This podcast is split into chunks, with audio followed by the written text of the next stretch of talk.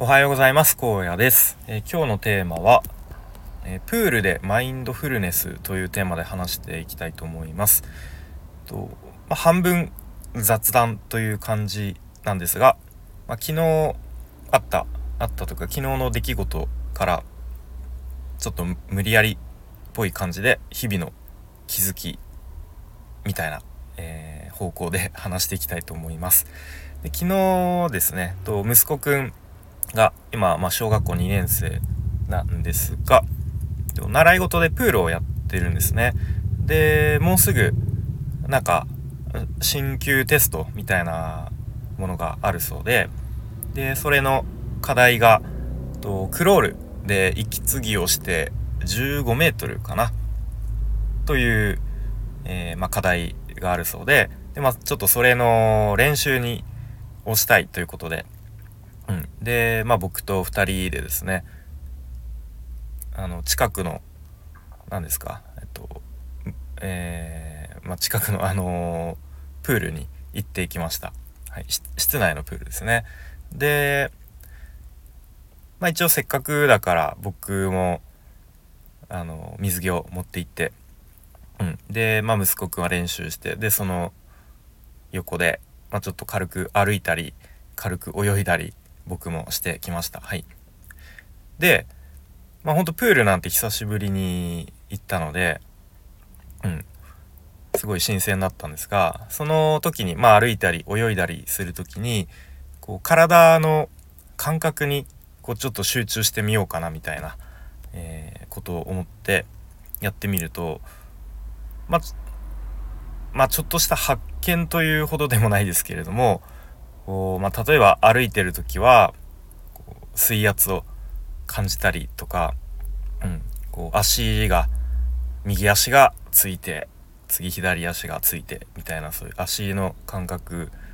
にちょっと意識を集中させてみたりとか、うん。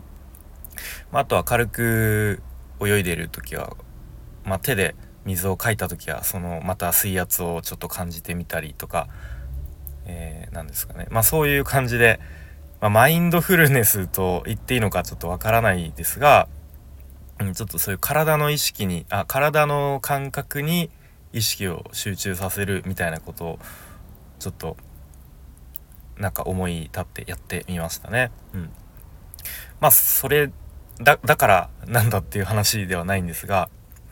まあでもそういうまあプールに限らず日々のちょっとした、まあ、歩いてる時とかにもあのそういうマインドフルネスまあ瞑想に近い感じですかね。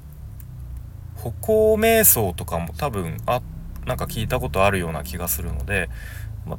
まあ基本的にそういう風になんか体の自分の感覚に意識を集中させるっていうのは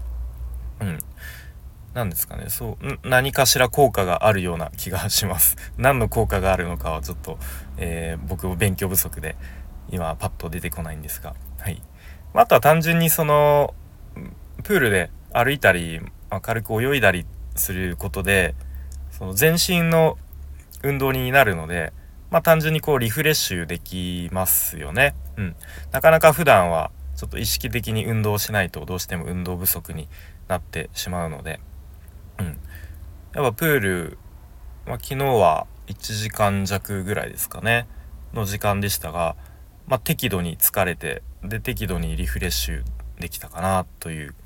はい、そんな時間を過ごしました。はい、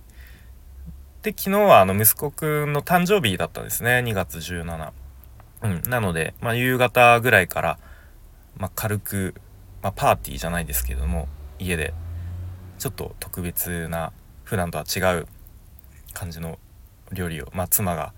えー、ほとんど準備してくれてで食べたり、えー、ケーキを食べたりでプレゼント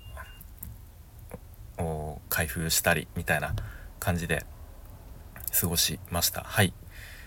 えー、早いですね。息子くんは早生まれなので8歳になったんですがうん。で4月から小学校3年生ということでついこの前入学したかと思ったらもう3年生でですね。うん。まあそんな感じであっという間に大きくなっていくんだろうなと思いながら、えー、昨日過ごしていました。はい。ということで、まあお聞きの皆さんもなんかもしプール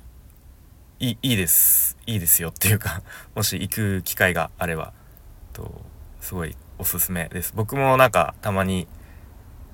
行ってみようかなと思ったりしましたはいということでえー、今日はプールでマインドフルネスというテーマで話してきました。はい。では今日も最後までお聴きいただきありがとうございました。荒野でした。バイバーイ。